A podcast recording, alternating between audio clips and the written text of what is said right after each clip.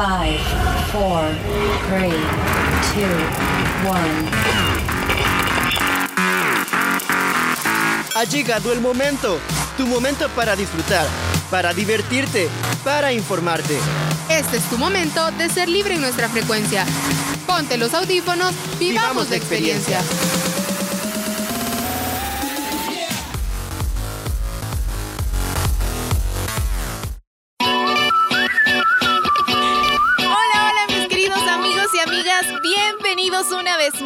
a su programa favorito, Frecuencia Libre.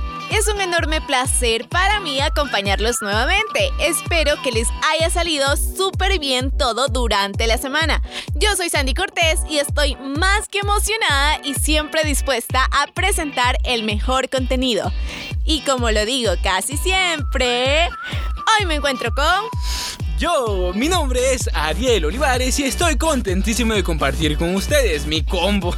es que ya los extrañaba, pero bueno, como dijo mi excelentísima amiga Sandy, hoy también me siento súper emocionado por presentar un excelente programa. ¿Iniciamos ya, Sandy? Me parece súper bien, Ariel. Ya no hagamos esperar más a nuestros queridos escuchas. Y déjame comentarte con cuál sección vamos a iniciar este programa. Hmm, yo quiero saber cuáles, pero mejor dejaré que me lo digas. vaya, vaya, está bueno. Mira, hoy iniciaremos con un tema más que interesante y te cuento que en esta ocasión escucharemos una voz que ya teníamos tiempo de no tener aquí en el programa. Tenés toda la razón y es que hoy Jonathan Guerrero nos hablará sobre un tema muy interesante, sobre un programa que en estos últimos años ha tenido mucha influencia y mucha audiencia debido a lo controversial que es. Así que hoy Jonathan Guerrero en Zona hablará sobre The Voice y por qué ha tenido tanto éxito en los últimos años. ¿Te gusta el mundo de Marvel, DC Comic, anime, el manga o los videojuegos? De esto y más hablaremos aquí en Zona Geek. Un lugar donde todos los fandoms son bienvenidos.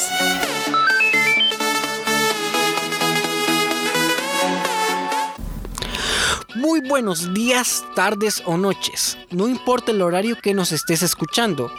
Después de esta introducción por parte de mis compañeros, solo puedo decir que ya los extrañaba y es un placer estar de vuelta en su sección favorita. Y para honrar mi regreso a esta sección, quiero hablar acerca de una serie que ha tenido un auge increíble en los últimos meses. Si tenés Amazon Prime Video o si seguís cosas relacionadas a lo geek en tus redes sociales, me imagino que ya sabes de cuál estoy hablando. Pero para los que no, les cuento que se llama The Boys o Los Muchachos en español. Sí, así tal cual. Pero, ¿de qué trata? Pues se centra en un universo de superhéroes. Y antes de que lo piensen, no, no es la misma historia cliché en donde un grupo salva la Tierra o se ve cómo consiguen sus poderes. Sino, esta historia va en torno a un grupo de superhéroes llamado Los Siete. Y si ustedes son muy observadores, se darán cuenta que prácticamente es una parodia a la Liga de la Justicia y a algunos superhéroes de Marvel, como la Bruja Escarlata o el Capitán América. En la serie podemos ver claras referencias a Superman, siendo Homelander, la Mujer Maravilla, la Reina Maeve y muchos otros más. En esta historia, los siete vienen a ser los villanos de la trama, si lo quieren ver de esa manera, ya que gracias a la aceptación que tienen en la sociedad, se les permite hacer atrocidades como asesinar directa o indirectamente a alguien, ya sea que lo merezca o no, ya que prácticamente son intocables, gracias a la empresa Vogue, para la que ellos trabajan ya que esta domina muchas áreas como medios de comunicación, política, entre otras cosas más que yo sé que ustedes ya se imaginan. En un mundo donde los supers pueden hacer lo que se les plazca, existe un grupo de cinco muchachos que desean acabar con ellos, porque piensan que no es bueno que nadie tenga tanto poder, y para cumplir su objetivo estarán dispuestos a hacer lo que sea sin conocer límite moral alguno. Pero, ¿a qué se debe el éxito de esta serie? además de las actuaciones monumentales de parte de Anthony Starr, Carl Urban y más, vemos cómo la serie no respeta tema alguno y por eso es muy controversial, pero por su crudo toque de la realidad. Tanto así que el episodio 6 de la tercera temporada fue prohibido en 6 países diferentes.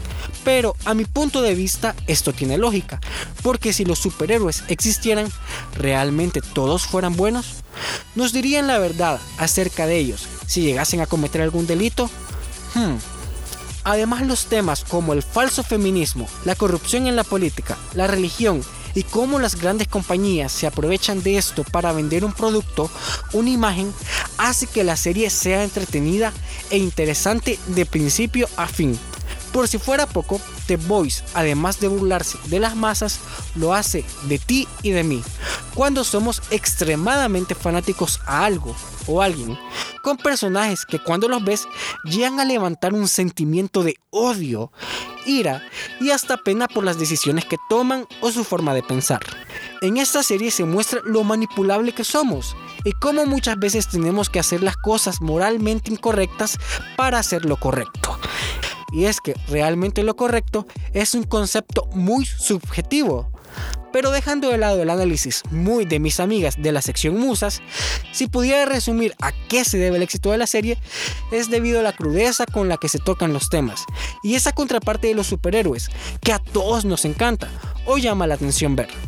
Si bien es cierto que existen versiones alternativas de la Liga de la Justicia en donde se nos muestra esta contraparte, es importante saber que la serie se ha dado en un contexto en donde las personas ya están más abiertas a tocar este tipo de temas de una manera diferente. Si no tenés nada que hacer estos días en los que ya salimos de ciclo, te recomiendo verla. Definitivamente vale la pena. Y así aprovechas estas breves vacaciones que la salida del ciclo nos da. Y para terminar, menciono una frase que me llamó mucho la atención, y es que The Voice ha sabido aprovechar mejor los personajes de DC que el propio DC. Y bueno mis amigos, esto ha sido todo de mi parte el día de hoy. Fue un placer estar nuevamente con ustedes y sobre todo hablar de este tema tan particular. Nos escucharemos en el próximo programa de tu sección favorita, siempre por frecuencia libre.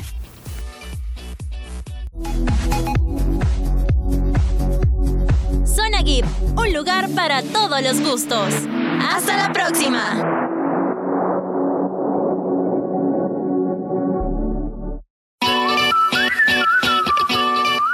Juela Sandy, mira qué buen contenido nos trajo Jonathan. Al fin regresó, ¿verdad? Exactamente, Ariel. La verdad es que ya teníamos ratito de no escucharlos y regresó para lucirse el compa.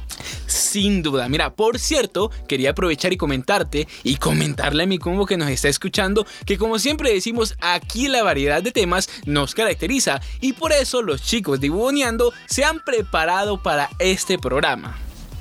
Es cierto, y mira, aprovechando que ya mencionaste la sección, ¿qué te parece si conocemos un poco más con César Panameño y Roxy Monterrosa sobre la importancia de... Ta ta ta tan un sitio arqueológico que tal vez más de alguno ya ha visitado, pero sé que le gustará aventurarse y conocer más.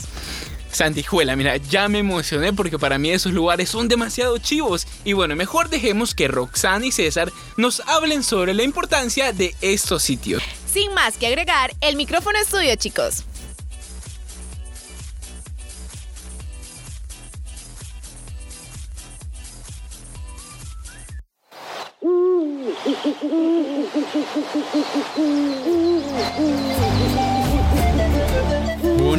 Sección favorita. Historias, tradiciones, folclore, tal como somos.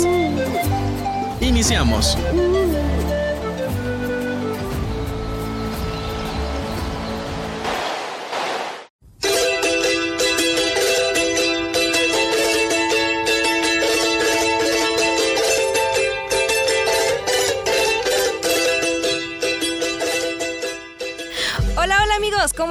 Sean bienvenidos a una edición más de tu sección favorita, Buoneando, donde hablamos de cultura, pero de una manera diferente y divertida. Les saluda Roxana Monterrosa y este día, como de costumbre, me acompaña mi amigo. El mero César Panameño. Hola Rox y hola amigos y amigas, ¿qué tal están? Espero que se encuentren muy bien de salud. Hola César, ¿cómo estás?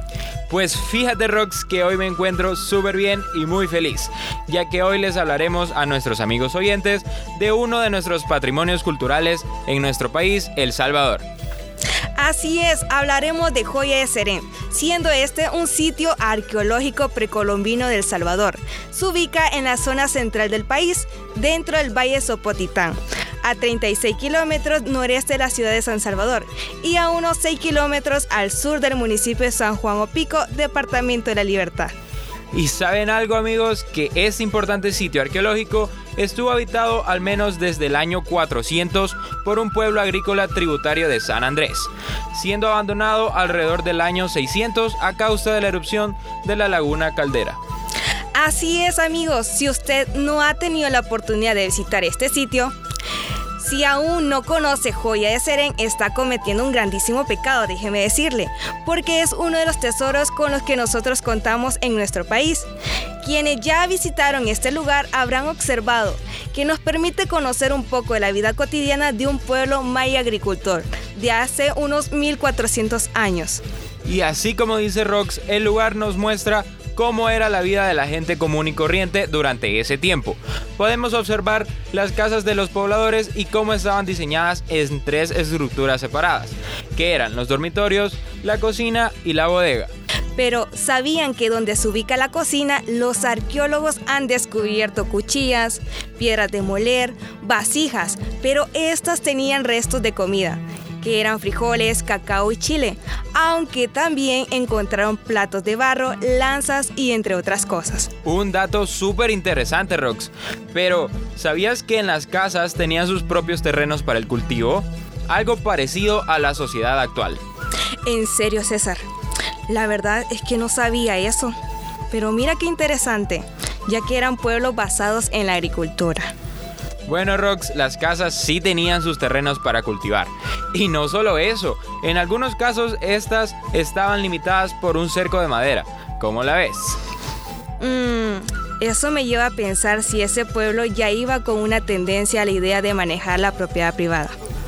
Pero bueno, pero mira César, otro dato interesante este sitio fue encontrado casi por accidente y desde entonces muchos científicos han tratado de estudiarlo y conservarlo para futuras generaciones.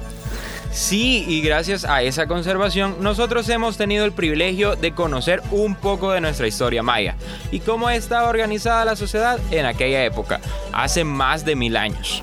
Así es, César. Bueno, me encantaría poder seguir hablando sobre esta maravillosa joya, pero lastimosamente el tiempo se nos ha terminado. Así que amigos, no se olviden que nos encontraremos en el próximo programa de tu sección favorita, donde hablamos de cultura, pero de una manera muy diferente y divertida. Soy Roxana Monterrosa. Cuídate mucho. Y yo, César Panameño. Nos escuchamos en el próximo programa de Buboneando.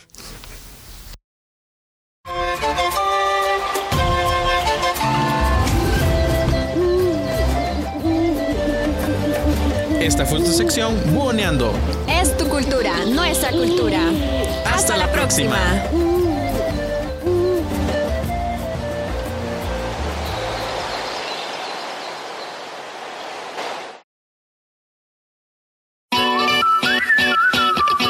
¡Ey! ¡Qué buenos datos los que sacaron los chicos! ¿No crees, Ariel? Sin duda, y es que cada vez vienen más preparados. Muchas gracias Roxana y César y espero que a usted amigo o amiga oyente le haya gustado y se haya informado sobre estos hermosos sitios turísticos que tiene nuestro país. Sí, es que, bueno, mira, Ariel, yo considero que nuestro país tiene unos excelentes lugares y con Buboneando no me queda ninguna duda. Concuerdo, Sandy. Y mira, hay una cosita más en la que estoy seguro que también vamos a estar de acuerdo. A ver, contame, ¿en qué otra cosa crees que estaremos de acuerdo? En que, con frecuencia libre, aprendemos disfrutando.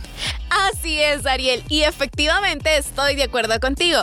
Por eso, para que sigamos aprendiendo, ¿qué te parece si pasamos ya a una más de nuestras secciones? Me parece, Sandy. Mira, ¿con cuál sección pasamos ahora? Decime. Pues mmm, vamos a conocer un dato curioso, así que pasamos con Paola Rogel en su sección Lo que no sabías en 30 segundos.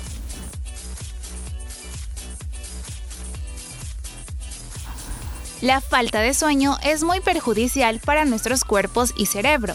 Matthew Walker, profesor de neurociencia y psicología de la Universidad de Berkeley en Estados Unidos, explica por qué no deberías admirar a las personas que duermen poco. Si quieres llegar a la vejez y mantenerte sano, deberías invertir una buena noche de sueño. Si duermes menos de 7 horas, tu sistema inmunológico y tu rendimiento cognitivo comenzarán a verse afectados. De seguro tú ya has que si alguna vez no has dormido bien, luego puedes recuperar el sueño, pues te cuento que no es posible hacerlo. El sueño no es como un banco donde puedes acumular una deuda y luego pagarla más tarde. Pero esto es lo que hacen muchas personas. Duermen poco entre semana y pretenden recuperarse durante el fin de semana. Esto se llama jet lag social o bulimia del sueño y es muy dañino para la salud. Yo soy Paola Rogel y esto fue lo que no sabías en 30 segundos. Hasta la próxima. Hey Sandy, qué interesante fue remontarnos al pasado de nuestro país para conocer este buenísimo dato. Uy, así, bien chido, ¿verdad? Pero mira, ya que estamos recordando y hablando un poco del pasado, ¿sabes? Mm, bueno, primero, te puedo contar algo. Como que no, Sandy, a ver, contame. Fíjate que hace unos días estaba pensando que en la década de los 80 habían muchas cosas que marcaron y siguen marcando la actualidad ahora podemos ver cómo siguen observándose bastantes elementos de la época, como los colores, algunos peinados, la ropa, incluso hemos visto varios elementos también en las películas. Ey, tenés razón, Sandy. Mira, hay cosas del pasado que no solo quedan en el pasado. Y esta pequeña reflexión queda como anillo al dedo, ¿sabes? A nombre. A ver, decime por qué porque en la siguiente sección nos hablarán sobre el impacto de la década de los 80 en las actuales películas. Y bueno, ya solo con el tema creo que ya sabes qué sección va, ¿verdad? sí, la verdad sí, ya sé cuál. Y cabal, como vos decías, queda como anillo al dedo. Se escucha bastante interesante el tema, así que sin más, pasamos con musas.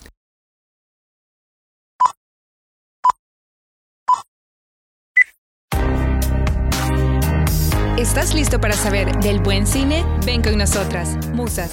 Conocerás datos curiosos, información interesante y recomendaciones del séptimo arte. Luces, cámara y musas.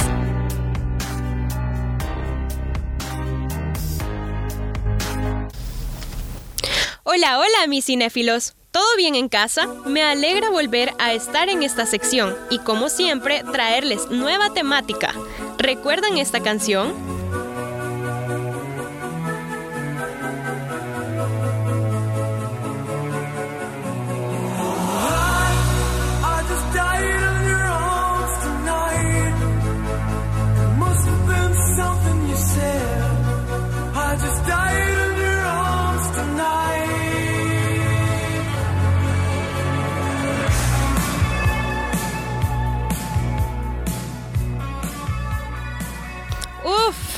¡Qué rolón!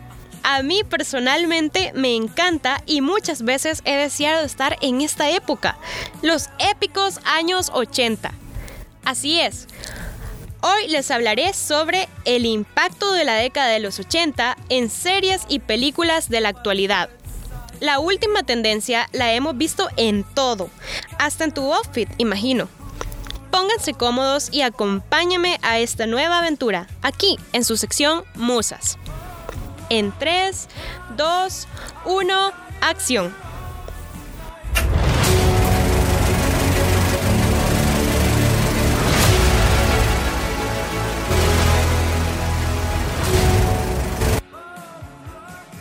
El cine de los años 80 vuelve a ser tendencia en las últimas producciones cinematográficas. La nostalgia vende y la industria cultural lo sabe muy bien desde la moda hasta la música y con ella nació la cultura pop. En el cine, los géneros más sobresalientes en los 80s eran la ciencia ficción y el cine de aventuras. Los guionistas querían crear un impacto con historias increíbles que fascinaran a los espectadores y lo consiguieron. Este boom nostálgico que vivimos actualmente retrata esa esencia ochentera. Uno de los ejemplos más claros es Stranger Things, que tiene un poquito del cine de Spielberg, buena parte de los Goonies y una excelente banda sonora de John Carpenter. Pero te preguntarás, ¿qué tiene que ver que hayan vuelto en este siglo? ¿Y por qué tanto revuelo con la música que escuchamos por todas las redes sociales? Atentos, que a continuación se lo diré. Las personas que vivieron en esta fantástica época cinematográfica de los 80 están interesados en este tipo de cine y al mismo tiempo los que nunca vivieron el cine de los 80 también se encuentran interesados. El motivo es porque aunque no hayan formado parte de su vida y no sientan nostalgia, sí que forman parte de su imaginación, ya que a no ser que vivas en una isla del mundo, es posible no haber oído muchas de ellos. ¿Quién no ha oído hablar de grandes clásicos del cine de los 80 como E.T., Regreso al Futuro, Indiana Jones? Bien, ¿qué más podemos destacar sobre el impacto de la década? Una posible respuesta de por qué estos años nos resultan tan fascinantes es que son entendidos como un producto cultural. Fueron hechos precisamente por esto, para atraer. Cuando nombramos estos años, enseguida pensamos en los Estados Unidos, en la ideología y el estilo de vida de sus películas, videos musicales, propaganda y series que transmitían. Un universo estructurado fundamentalmente por grupos familiares de clase media con raíces anglosajonas, alegres, prósperas y optimistas, tal y como lo presentan muchas de las películas clásicas. Parece como si fuera un patrón, ya que actualmente el cine, como los remakes filmados basándose en aquella época, todavía nos muestran diversas actividades culturales, pero con mensajes más conscientes gracias a la integración de la televisión en una gran parte del planeta, la puesta en escena de reproductoras de video y el boom de los videojuegos y las consolas, los artículos audiovisuales manufacturados por empresas americanas se incorporan en el mercado más tarde para formar parte de los hogares de la mitad del mundo. Esta década es muy representativa para el concepto capitalista, ya que tuvo mayor auge en la entrada de la tecnología y los objetos de entretenimiento. Además, las canciones y los grupos de la década de los 80, desde Madonna y Michael Jackson, marcaron hitos de la historia estadounidense. Los juegos de arcade, el diseño de la publicidad, las gominolas y las bicicletas se han convertido en la simbología ochentera de las pequeñas ciudades y pueblos por excelencia. Luego de una década de tranquilidad, la Guerra Fría de Estados Unidos contra la Unión Soviética se calentó durante los años 80. El gobierno estadounidense volvió a sus discursos amenazantes contra los soviéticos para poder justificar un incremento de los gastos e inversiones militares y a su vez atentar la ideología anticomunista en el mundo. En cuanto a la política, conspiración y crimen está todo conectado. Y es que el recurso de poner a los rusos como malos de la película nunca pasa de moda. Para las productoras estadounidenses como The Americans, My Hunter, Proyecto Blue Book o Chernobyl son algunos de los ejemplos. Por el contrario, a esta moda de cargar contra los antiguos comunistas sí que se ha sumado Stranger Things en su última temporada. En cuanto a películas de la actualidad, pero ambientadas en los 80 o con remake, tenemos Casa Fantasmas de 2016, dirigida por Paul Feig. Dicha película de 1984 tuvo como protagonista a Bill Murray, en la versión original y así surgieron filmes que fueron remakes, como The Mandalorian, serie que fue producida después de los acontecimientos que suceden en el retorno al Jedi. Y no se vale olvidar de Blade Runner, dirigida por Denis Villeneuve de 2017 y aunque originalmente se estrenó en 1982. Y bueno, eso es todo por hoy, mis cinéfilos. Qué alegría haber finalizado un episodio más. Espero hayan aprendido un poquito sobre el surgimiento de esta época, muy bonita que nos transporta a la fantasía y nostalgia. Mi nombre es Cristina Asensio. No se despeguen de su podcast juvenil Frecuencia Libre. Hasta pronto, aquí en Musas.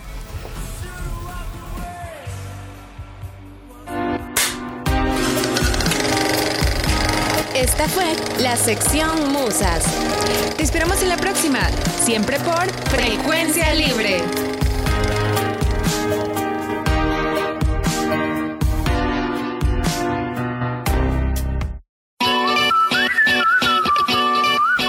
¡Ey! ¿Qué datos más interesantes nos compartieron en Musas? ¿Verdad que sí, Ariel? Bueno, mira, en todo el programa nos han compartido muy buenos datos.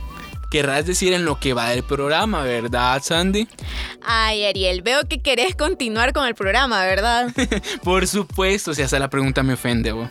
Créeme que a mí también me gustaría, pero... Ay, te tengo una mala noticia. Y es que lastimosamente el tiempo se nos terminó. Ay, no puede ser, yo quería continuar. Me imagino, Ariel, pero mira, no te preocupes que aún les debemos una cosita a nuestros escuchas. ¡Ey! Sí es cierto, no podemos irnos sin antes pasar con nuestra recomendación musical.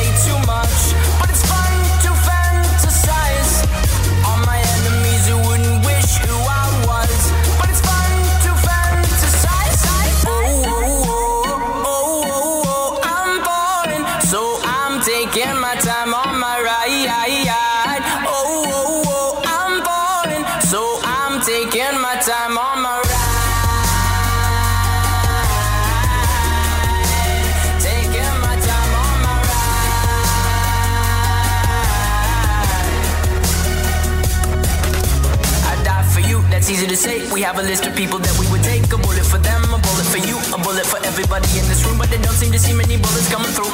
See many bullets coming through. Metaphorically, I'm the man. But literally, I don't know what I do. I'd live for you, and that's hard to do. Even harder to say when you know it's not true. Even harder to write when you know that tonight there were people back home who tried talking to you, but then you ignore them still. All these questions, they're forming like who would you live for? Who would you die for? And would you ever kill? Oh, oh, oh,